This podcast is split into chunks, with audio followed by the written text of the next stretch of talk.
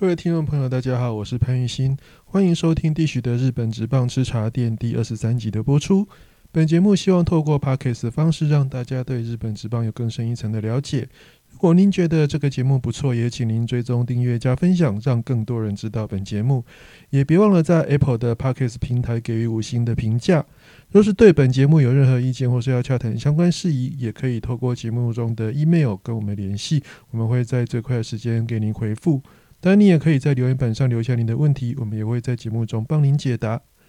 那从第二十三集开始，那本 podcast 的名字会变更为“ Dish 的日本职棒吃茶店”。那也前前的“ Dish 的乳酸菌吃茶店”这个名字也暂时告一段落。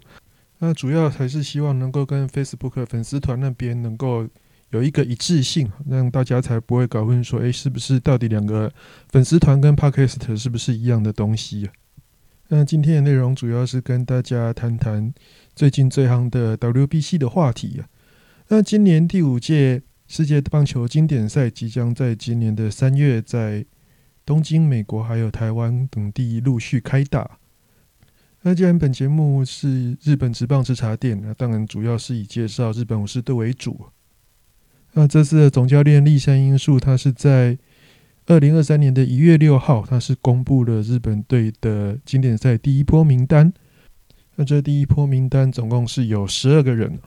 那并没有第一次就把三十名单公布。那这十二个里面，其中包括了原田壮亮是西武士队木秀悟，底横滨 DNA 海湾星，那金藤健介刚加盟福冈软银鹰队，甲斐拓也软银鹰队，达比修友圣地亚哥教士队，互相相争独卖巨人队。佐佐木朗希、千叶罗的海洋队、大谷翔平、洛杉矶天使队、山本由生、欧力士水牛队、金永生态 DNA、横滨 DNA 海湾星队、铃木成也芝加哥小熊队以及村上宗隆是东京养乐多燕子队。那当然，这个第一份名单其实并没有太大的争议啊，因为其实，在那当然，这第一份名单十二人名单其实和大家预测的并没有太大的出入。毕竟，立山监督从去年大概和澳洲队的交流赛打完之后，就一直在筹划这份名单。那各大媒体有陆续有公布一些立山监督的口袋人选了。当然，其中最受瞩目的就是大谷翔平了。那在大谷翔平，他是在十一月中旬宣布说他要加入经典赛的阵容。而且除了大谷翔平之外，接下来是达比修友。其实芝加哥小熊队的大比修也宣布要参加经典赛。那另外还有去年加盟芝加哥小熊队的铃木成也。那总共这三位大联盟选手都名列在经典赛的第一波名单里面。那其实媒体有问到说，为什么立山监督要先公布十二个，然后在年底再公布剩下的人选？他自己也很诚实的说到，因为要做海报。那因为这一届。跟上一届的经典赛已经相隔了六年，所以其实日本也相当慎重的处理这一次的经典赛。尤其这一届一开始就有三名大联盟选手加入。其实日本队从第三届经典赛开始，大联盟的选手要加入经典赛，几几乎都是兴致兴趣缺缺。那其中二零一三年的经典赛是完全没有大联盟选手入选。啊，上一届二零一七的经典赛也只有。当时效力休斯顿太空人队的青木宣清呢，那总共也就只有这唯一一位大联盟选手加入，所以说这一届在一开始的十二人名单就有三位大联盟选手加入，已经创下应该是最近这几届以来最多大联盟选手加入的一次了，尤其是又是大谷翔平这两年在大联盟的表现相当的抢眼，所以也间接造成了这一届的。经典赛在日本可以说是一个未演先轰动的情况。其实从第一届到第四届的经典赛，日本队的票房一直都不算是很好，尤其是跟职棒队的一些明星赛总冠军战比起来。其实大家对经典赛的印象就是门票又贵，但是又没有什么人要看。那这个没有什么人要看，不是说不会满场，其实它还是会满场，只是说。它的门票的热门程度跟职棒比起来还是有差，但是这一届因为一开始就有三位大联盟选手先后宣布参赛，尤其是指标性人物大谷翔平，他更是在十一月中旬就宣布要参加这一届的经典赛，所以这一次日本的经典赛门票可以说是特别难买啊。那在十一月二十三开卖的那一天，几乎是一个秒杀的状态。这可以说是从以前日本主办经典赛以来，从来没有看过那么疯狂的现象。甚至现在在黄牛市场里面啊，那甚至一张外野的门票都已经飙到了十几万日币。这个在以前来讲，这个真是一个前所未见的情况。OK，那谈完这个经典赛的十二人名单之后，其实今天主要想跟大家分享的重点是最后补进来的这个十八人名单呢。啊，当然这个十八人名单，我觉得也是相当有趣。其实日本媒体也蛮厉害的，他们可能就是一个一个去访问，一个一个去调查。然后再综合大家所调查的结果来宣布说，到底哪一些选手是立山监督的所谓口袋人选，只是他没有在第一时间宣布。那首先当然就是两位大联盟选手，其中一个是今年刚加入波士顿红袜队的吉田正尚，另外就是日本史上第一位日裔美籍选手，也就是圣路易红雀队的外野手拉斯努巴。那卢巴会入选日本队的原因，当然最重要的原因就是他的母亲是日本人。虽然说大家知道经典赛的国籍认定其实算是非常的宽松，所以你像有以色列，大家就戏称那根本就是美国队二军。其实一开始立山监督总共是找了有见报的，大概是三位日本所谓的日裔选手。那这三位除了有被立山监督自己亲自承认的 Nuba 之外，那其实还有 Steven 矿跟耶利许等人呢。那耶利许他是祖父是日本人，那 Steven 冠他则是外祖父跟外祖母是日本人。啊，不过在本届经典赛的资格认定上，啊，必须是爸爸或是妈妈有该国国籍，所以他才能够代表那一个国家出赛。那里面结果最后。筛选下来之后，只剩下努巴他是合格的。那努巴因为他是妈妈，那其他像史蒂芬冠跟耶利奇都已经到了第三代，所以就比较久远，就没有办法以日本队的身份出赛。嗯吉田正上的部分，其实依照日本对以前的往例啊，就是大家熟悉的，就是如果是你在挑战大联盟的那一年。举办经典赛的话，通常该年挑战大联盟的选手大部分都不会出赛，所以一开始吉立山监督其实还没有办法很确定说吉田正尚到底是不是不能不能参加经典赛，因为可能吉田正尚自己的意愿，那另外一方面也是要看波士顿红袜队那边的意愿。不过最后是在这个所谓内定名单公布的前一天那吉田正尚他是表示说他愿意打。但有时候，其实这个新闻稿都已经写好了，甚至说立山监督他在记者会要宣布哪些人，这些名单都已经确定了。所以，即便说吉田正尚是在内定名名单公布之前，他就宣布说要打经典赛，但是最后出来的第一波正选名单并没有吉田正尚。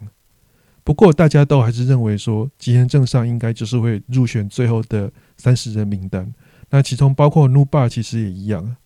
而且，其实我个人认为，有一点，其实为什么第一阶段的十二人名单没有努巴，其实跟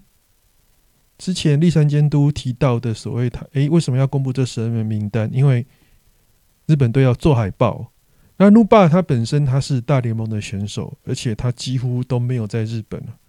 那在这个情况下，你第一轮假设说你就公布了努巴，如果说要做一个大海报。你可能没有办法把努巴放进去，那当然这是我自己的想法，也有可能不对，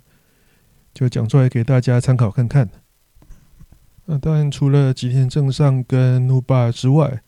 那其实我一开始觉得最有可能进入这个所谓的只有三十人名单，但没有在十二人名单公布里面的，我认为是养乐多队的山田哲人。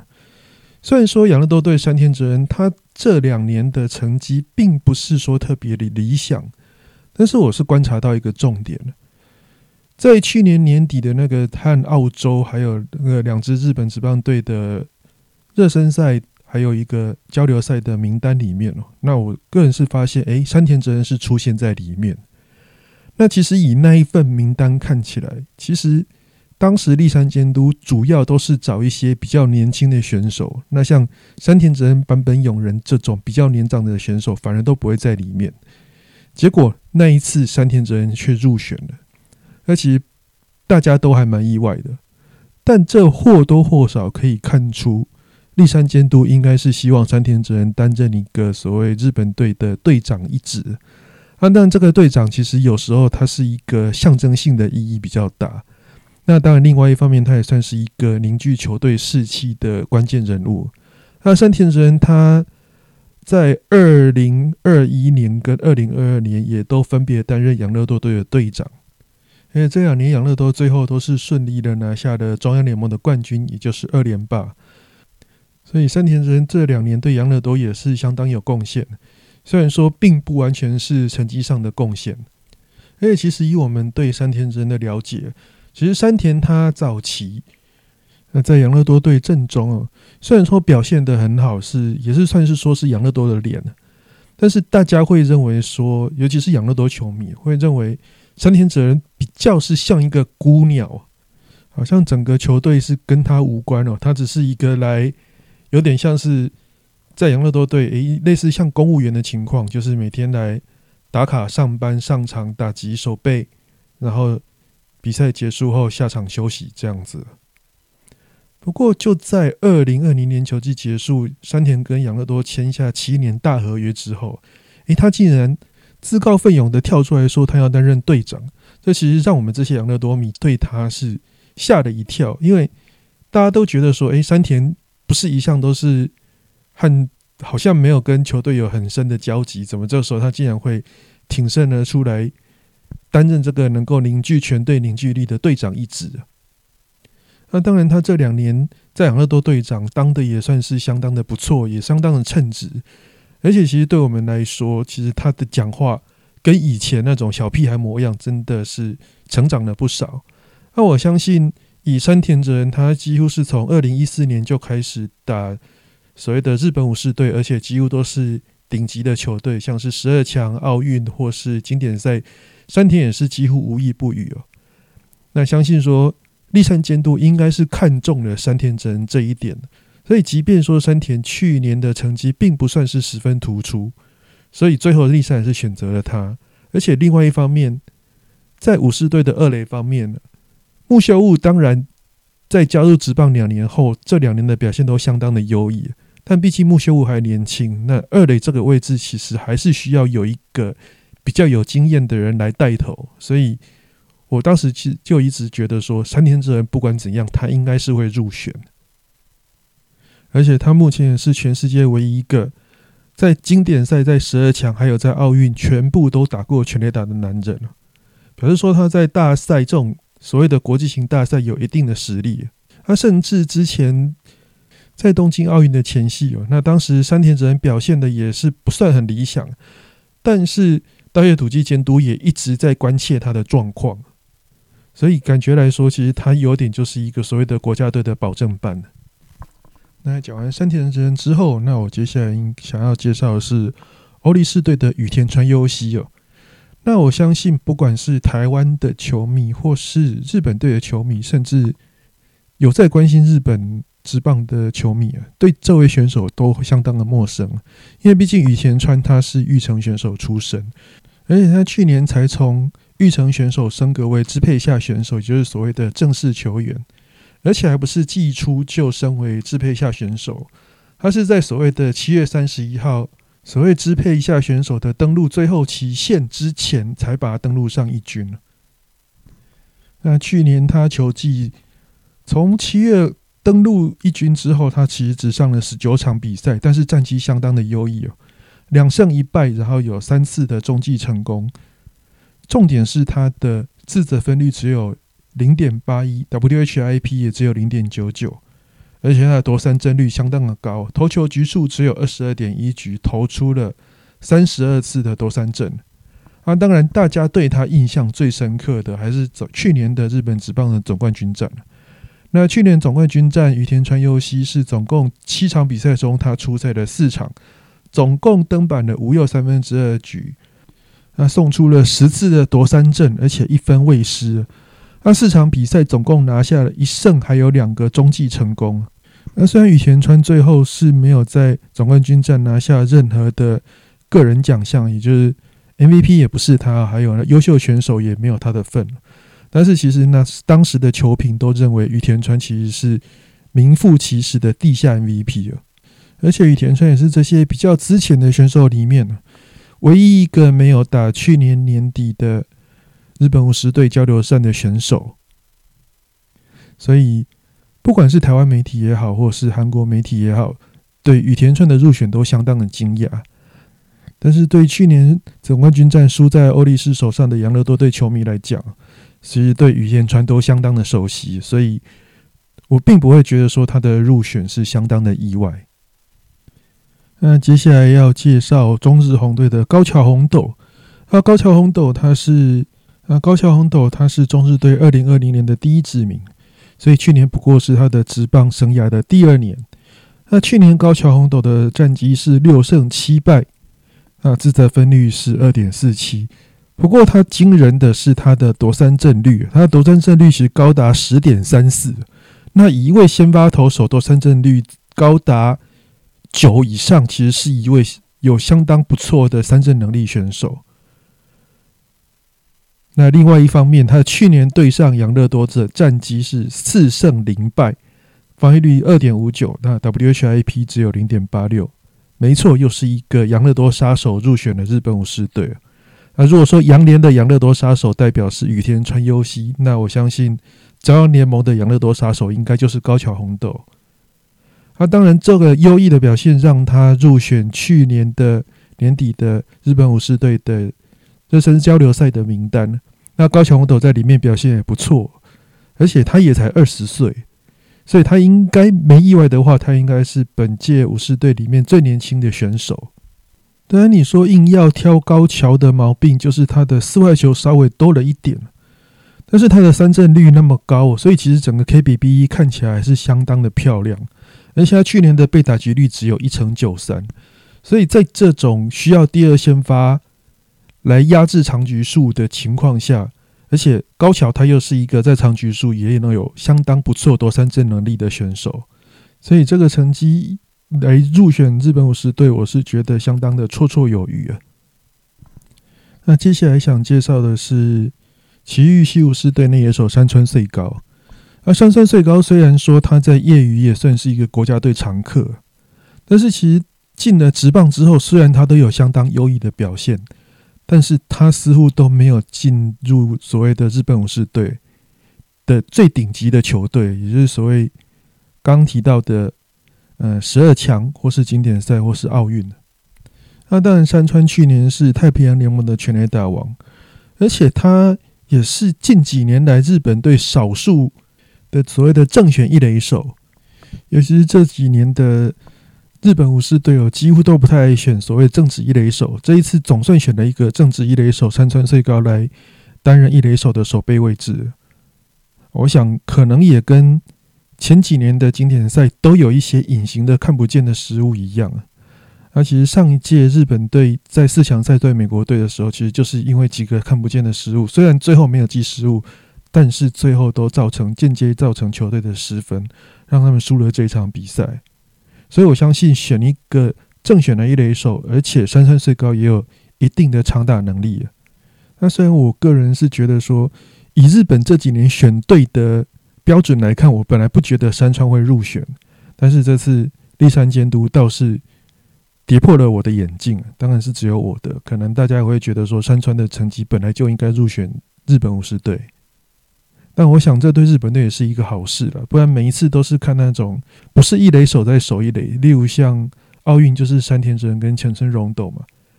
不过即便山川最高是一垒手，那其实。正式比赛的时候，我相信可能他跟山田还有横滨队的木秀悟可能都会担任球队的一垒先发一垒手的守备位置。那这当然就是看到时候比赛的临场状况，看立山监督怎么去调度。那在主要介绍完这几位选手之外，那就大概来看一下其他的内定名单人选了。啊，松井玉树他是去年太平洋联盟的救援网，虽然说他也相当年轻啊，其实也才二十七岁而已，但是他也是有相当丰富的国际赛经验。所以，即便说他去年年底没有入选那个武士队的交流战名单了，但是以松井玉树的趴数。对，讲通俗一点就是爬树。以他的资历来讲，其实他并不需要那个所谓的武士队的交流赛来证明他自己的身手。那同样的，利尼良利虽然他没有去年武士队交流赛的经验，但毕竟他是奥运国家代表队时期的守护神嗯，国际赛的经验也是累积相当可观的，尤其有奥运金牌的经验。所以，即便他没有打那个交流赛，那入选这个名单也是可以预期之内。那其他像是巨人队的大势欧力士的工程大米、养乐多的高桥奎二，还有火腿队的伊藤大海这些投手，他们其实都也是在去年武士队的交流赛表现相当的优异，所以让他们能够入选最后的经典赛名单。那捕手方面，我个人是觉得跟投手有点不一样。那原本我是以为应该就是以去年武士队交流赛的那三位捕手为主。但是因为森有哉的辞退，所以最后森有哉的位置是补进的大城卓散。那中村优平毕竟这两年养乐多能够在中央联盟二连霸，其实中村优平也算是居功厥伟。而且中村以前也有十二强的经验了，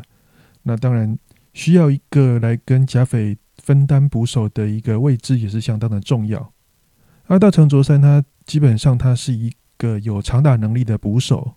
那我想他在捕手这个位置之外，可能球队更需要仰赖的是他的代打。啊，当然他有捕手的身份，所以紧如果在紧急状况下，大成应该也是会出来蹲捕。那接下来内野手的部分，中野拓梦感觉他比较像是因为坂本勇人跟金宫宪太相继辞退，啊，所以正游击手的位置变成原田壮亮上去递补。然后中野拓梦变成他是一一个所谓内野的一个工具人的角色，因为中野拓梦他可以守游击，也可以守二垒，而且他也是在去年的武士队交流赛表现相当的不错。那高本和真，严格来讲，其实他早就应该入选武士队，只是因为村上宗隆窜起的太快，直接把那个位置卡掉。那毕竟奥运会它只有二十四人名单，但是如果今天名单扩展到二十八人或是三十人的时候，那以冈本和真的身手，他是的确是应该可以进入所谓的日本武士国家代表队的 top team 的一个位置。那其他像是周东佑金的话，其实他跟冈本和真的性质有点像，只是他在球队中的角色是扮演一个快腿的活棋的角色。那日本队其实，在这种国际赛，如果人数允许的话，通常也都是会选一个快腿来担任在紧要关头担任代跑的任务。像早期的铃木上广，那近期就是周东佑京，而且周东佑京他在上一届的十二强的比赛也有相当精彩的盗垒记录。啊，当然这些名单都是媒体所流露出的内定名单呢，它并不是最后日本队宣布的三十人名单。所以，其实到月底，立山监督最后正式公布三十人名单之间，其实这十八人还是会有可能有一些变数。那当然，如果到时候正式名单正式公布了之后，再和大家聊聊说，最终的三十人名单有哪一些要注意的，有哪一些遗珠。啊，离散监督他到底是想打造什么样的日本队？那在节目的最后，和大家聊一聊所谓的日本媒体。其实台湾很喜欢引用说所谓的日媒表示，日媒表示，把它搞得好像说所有的日本媒体都这么想，或是说所有的日本的民众都这么想。但实际上，其实日本媒体跟台湾媒体一样，也是有所谓的准确度跟等级之分的。那当然，以我个人的经验来讲，像是日刊体育，它就是算比较属于权威性、算比较公正的报纸。而且他报出来的新闻的准确度也都相当的高，虽然说也是曾经有出错过，但是如果是日刊体育报出来的新闻，大概就是八九不离十。那接下来就是一些所谓的球队的相关媒体，例如像说巨人队就是报纸体育，那杨乐多队就是 Sensible，阪神的话就是 Daily，那中日队就中日新闻社，福冈软银就是西日本新闻以上这些媒体在报他们自己球队的新闻，其实准确度也都有一定的水准。那报其他队的话，虽然说不敢说一定正确，但是准确度也都是相当的高。只是说，如果说当今天你跟他们的所谓的御用媒体相比下来，假设说今天一样。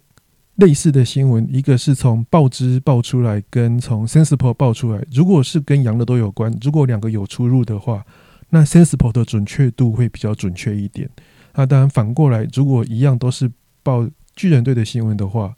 ，Sensible 跟报纸报纸的可信度就会比较高。那接下来就是那种所谓的读卖新闻社、朝日新闻社。那这些虽然他们并不是常见的体育报。但是他们在报体育新闻的时候，其实都是会很谨慎的，那也比较不会去报所谓的八卦，所以他们报出来的准确度也是相当的高。那另外一个 s p o n i c 日本体育，其实 s p o n i c 以前准确度也是算不错，但是近几年来有一种八卦化的倾向，因为有时候可能他为了抢快去抢点阅率，他的消息会出来的特别快，可能他在查证这一方面就会比较疏忽一点。那接下来，其他的媒体像是《东京体育报》，那简写它是东 sport 啊，《东京体育报》它有时候就是真的偏向小道消息的方面，因为它真的很多就是那种知名人士指出、据了解、据相关人士指出，这个我们在台湾还蛮常看到的一些媒体上的专用名词。那东 spo。虽然它也是有一定的准确度了，但是跟前述上述那些媒体相较起来，它是算是比较会出错的一些媒体。但是如果他们八卦报的准的话，往往它也是跑第一个。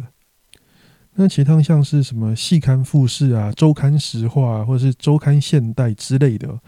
这些就是还蛮标准的八卦媒体。那八卦媒体的可信度大概就是五六十分左右。所以，当大家如果在台媒在看新闻的时候，看到诶，他的所谓的日媒是来自这些媒体的话，其实就可以大概参考一下就好，不用太认真。那另外一个近几年比较常看到的 A E R A D O T，那 A E R A D O T 它是周刊朝日，它算是朝日新闻社出的一个周刊，但是它比较长。这几年比较常在雅虎上面看到，它是以一个朝日新闻电子报的形式来刊登、来发布新闻。也就是说，它的性质比较是那种偏向八卦。其实日本的大部分的周刊，除了周刊棒球以外，其实很多周刊都是走向比较八卦的性质，主要是在冲点阅率，而不是冲发行率。所以，当大家看到 A E R A D O T。诶，虽然说它是朝日新闻电子报，虽然有朝日新闻但是实际上它的新闻准确度跟朝日新闻比起来，其实是有相对的差异。那这点可能大家在看